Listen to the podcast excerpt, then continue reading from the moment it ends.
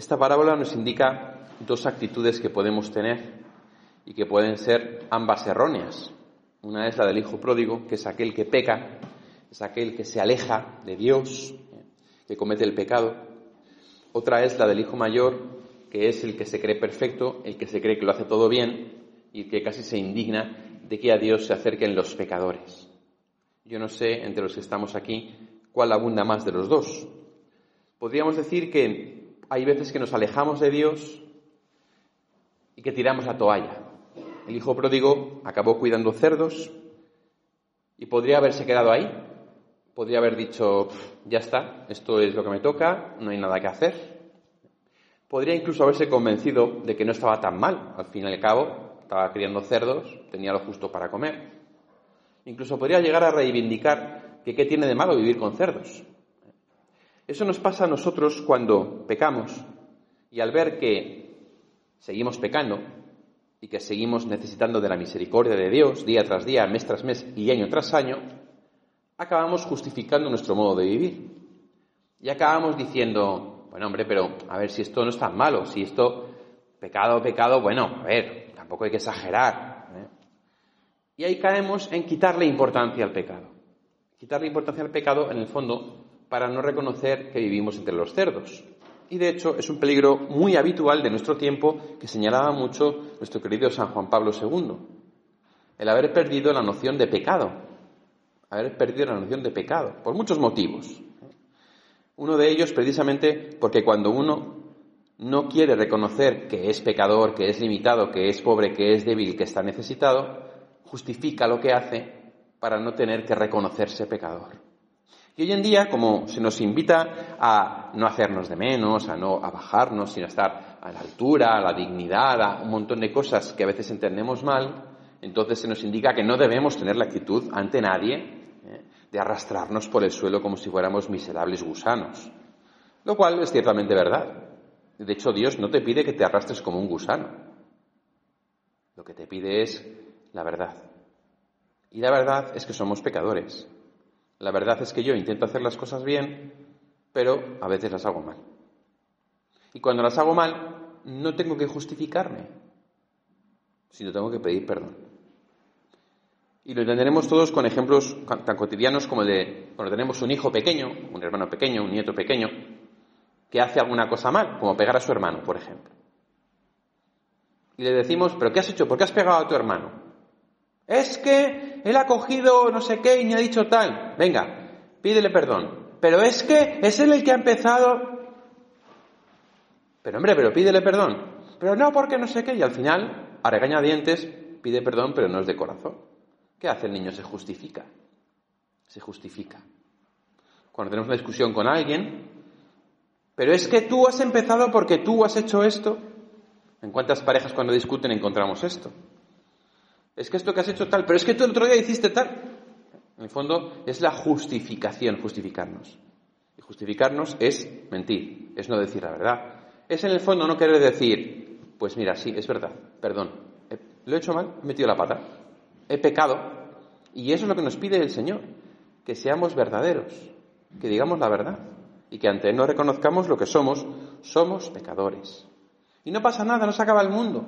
No quiere decir que tengamos, baja autoestima, ni que nos despreciemos a nosotros mismos, ni que seamos gusanos viles y vilipendiados. Significa que somos pecadores y necesitamos de la misericordia de Dios. Significa que sin Dios no podemos hacer nada, como él mismo dijo. Significa que no llegará ningún día en que no necesitemos la misericordia de Dios. Entonces ya basta de justificar el vivir entre los cerdos. Más bien, levantémonos y volvamos al Padre, ¿Y eso cómo se hace? Pues se hace a través del sacramento de la confesión, que es el sacramento que el Señor nos ha regalado para poder perdonar nuestros pecados. Ese sacramento en el cual nosotros, recapacitando, volvemos al Padre y el Padre sale corriendo y nos abraza y nos cubre de besos, porque nos perdonan nuestros pecados. Pero lo cierto es que se confiesa muy poco. Eso es algo muy sorprendente de nuestras parroquias, tanto de Virgen del Castillo como de San Isidoro como de San Pedro Claver. Tanto más paradójico cuando hay gente, incluso, que nos dice a los curas que no estamos nunca confesando, cosa que aparte de ser mentira, llama la atención porque cuando te pones a confesar no viene nadie. Yo todos los domingos estoy aquí a las 6 de la tarde en, en la sacristía para confesar. Y de momento he confesado en todo el año a seis personas, que son dos que han repetido tres veces. Entonces, pues a uno le da por preguntar, hombre, ¿Será que la gente no se confiesa? En San Isidoro va mucha gente a misa y mucha gente comulga. Y yo no les voy a pasar por el confesionario. Hombre, si pienso bien, pienso que se confesarán en otra parroquia porque no les gustará confesarse con el cura de esta parroquia, cosa que yo lo puedo comprender. Pero si pienso mal, y de hecho cuando estás en el confesionario y viene una persona que hace muchos meses que no se confiesa, o incluso años, pues te confirma en la opinión de que a lo mejor hay mucha gente que está comulgando sin pasar por el chiringuito y sin limpiarse de los pecados antes. ¿Por qué? A lo mejor porque hemos admitido que no está mal vivir entre los cerdos, o justificamos nuestro pecado, o pensamos que no es para tanto.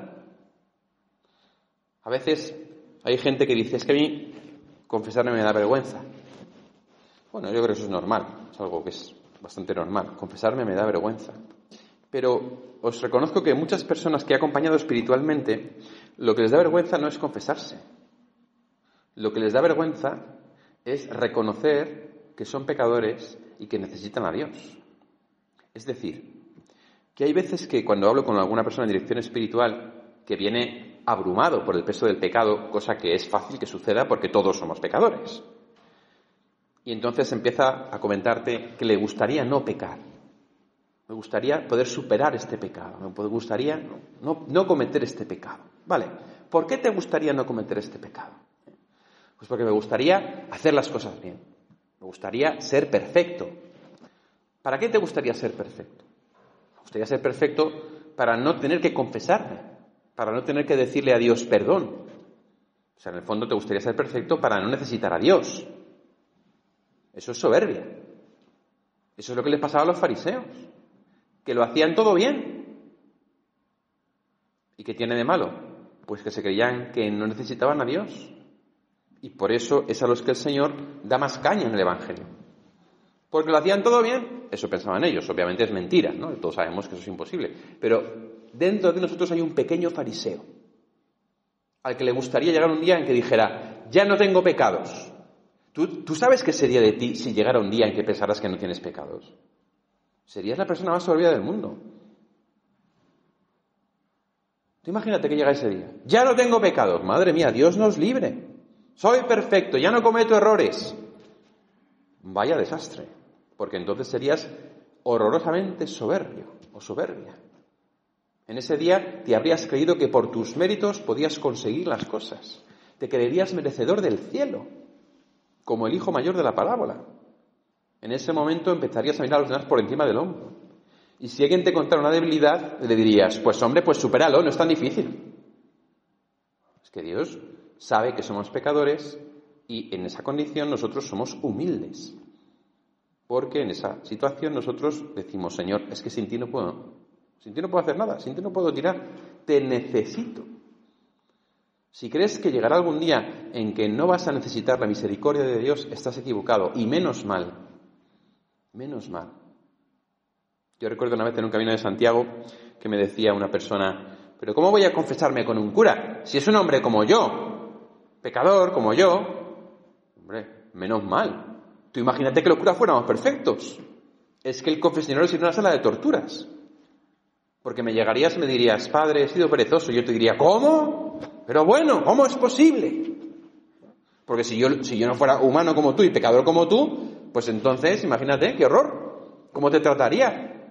No, es que precisamente porque somos pecadores, por eso podemos comprender y excusar y perdonar el pecado.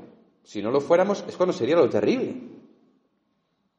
Recuerdo que esta misma persona, unos días después, en el Camino de Santiago, me vino muy contento. Y me dijo, yo no era sacerdote todavía, era seminarista, ¿no? Me dijo, me he confesado después de 20 años. Digo, hombre, ¿y qué te ha llevado a confesarte? Me dice, pues me he dado cuenta de una cosa. Si Jesús, que era justo y bueno, se dejó bautizar por su primo, que era un simple hombre, ¿cómo voy yo a decir que no me confieso con un cura porque es solo un hombre. Y dije, oye, pues muy buena observación, efectivamente. Jesús no necesitaba el bautismo, era Dios, pero accedió a pasar como si fuera un pecador. Fue humilde. Y este chaval aprendió de eso y dijo, hombre, pues si Dios ha hecho esto, no lo voy a hacer yo, que soy un pecador. Por eso es tan importante que cada uno de nosotros nos revisemos. Y miremos si estamos en la situación de que vamos pidiendo perdón a Dios por nuestros pecados de vez en cuando, porque lo necesitamos, nos confesamos, pasamos por el sacerdote, o si somos de aquellos que justificamos nuestro pecado y que decimos que vivir entre cerdos no está tan mal, para no reconocer nuestra pequeñez ante Dios y al final no pasar por la humillación que supone el ser limitado, o si somos de aquellos que nos creemos que lo hacemos todo bien, que somos perfectos y que no necesitamos misericordia de Dios porque ya hemos superado todos los pecados. Solo una es la actitud correcta, la del Hijo que se arrepiente y que vuelve al Padre, todas las veces que sea necesario y que pide perdón.